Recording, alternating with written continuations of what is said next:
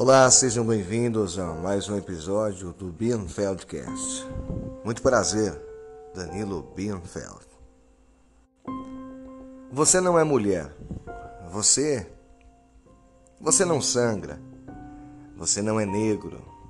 Você não é gay. Você não é vesgo. Você não é deficiente. Você? Ha, você não é pobre. Você não sente a nossa dor. Você jamais tem o direito de opinar. O dito lugar de fala é o maior entrave de qualquer debate sério que possa ser feito sobre qualquer coisa. Interdita qualquer argumento a pretexto de dizer que, se você não passa pelo problema de quem passa pelo problema, não pode dar pitaco não pode opinar. Como dizer que só negros podem falar sobre o racismo? Mulheres sobre o machismo? Gays sobre homofobia? Em geral, em geral são representantes políticos destes grupos que falam por toda a imensa maioria. Nunca o grupo de mulheres, gays ou negros em si.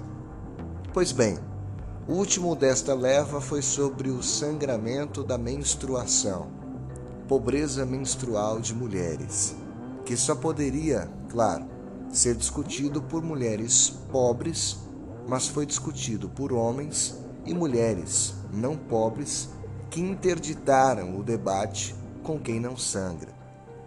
Sem sangrares, entramos entramos no debate. Vamos lá o presidente vetou um projeto que visava distribuir absorventes a mulheres carentes. O argumento de que a fonte de custeio poderia pesar sobre o orçamento não adiantou muita coisa. Tem dinheiro para tudo. E tendo dinheiro para tudo, inclusive temos dinheiro para fundo partidário bilionário. De fato, mas a fonte da corrupção moral não compensa um erro populista. Um pacote de 30 absorventes chega a custar em média 7 reais. Dá para dois ciclos menstruais. Um programa assistencial como o Bolsa Família dá algumas centenas de reais para famílias carentes. É pouco, muito pouco.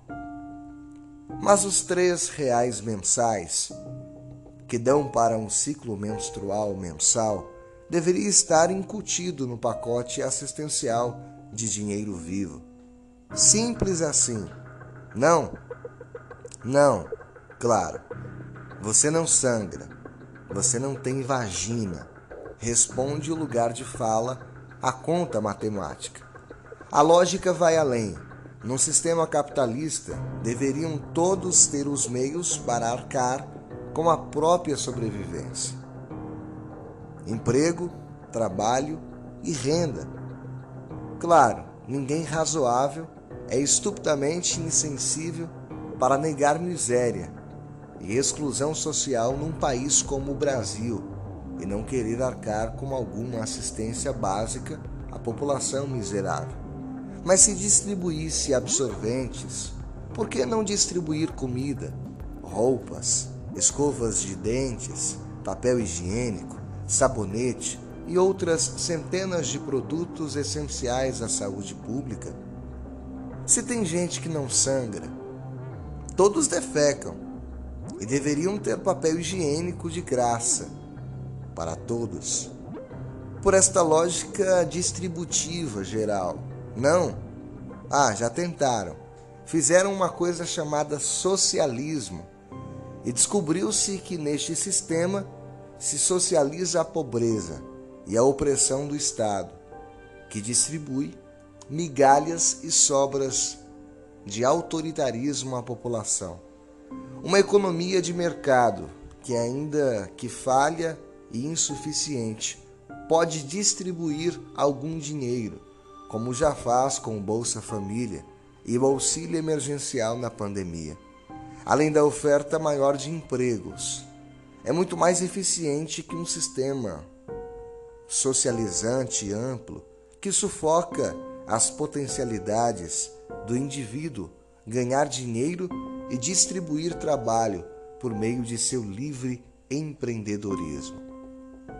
Até mesmo governos petistas, como os de Haddad e Dilma Rousseff, intuitivamente sacaram que distribuir absorventes ou tudo mais não funcionava neste sentido. Até eles perceberam que populismo social tem limites quando são eles os populistas que tomam conta das contas públicas. A emoção deslocada num debate público só gera mais problema. Sentimentalismo passional, calcado em princípios de lugar de fala, só gera mais problema. Gerar uma distribuição gratuita de absorventes, ou sabonete, ou escova de dentes, ou comida, ou qualquer coisa, gera uma logística paga e mão de obra também, coisa que triplicaria os custos do Estado. Aliás, dinheiro do Estado. Não, dinheiro seu, pagador de impostos. E quanto mais imposto, menos capacidade de empreendedorismo e mais força de um Estado inchado que suga muito do povo, oferece migalhas em troca e tolhe a livre iniciativa das pessoas trabalharem e ganharem dinheiro por conta própria e gerarem também mais trabalho para pessoas carentes comprarem absorvente e comida. Um simples absorvente distribuído baseado no populismo social a custo de 40 centavos pode ser o começo deste entrave, que piora a vida de todos. Sim, de todos. No final das contas, um absorvente doado pelo Estado pode gerar menos papel higiênico na casa da menina pobre que o recebeu. A misericórdia de um indivíduo é muito mais eficiente que o socialismo. A misericórdia com lógica gera trabalho e renda. A falsa misericórdia de Estado que dá esmola com dinheiro público piora e piora muito a pobreza. Mas não adianta. Nenhuma lógica é capaz de destruir o populismo sociosentimental de quem te diz que você não sangra. Mulheres que sangram e têm lógica não vão responder assim e não farão teu cérebro sangrar de tristeza. Quem, em geral, fala pelo lugar de fala de mulheres que sangram, de negros, gays, etc., são grupos que se institulam intitulam representantes de classes desfavorecidas, nunca as próprias classes desfavorecidas.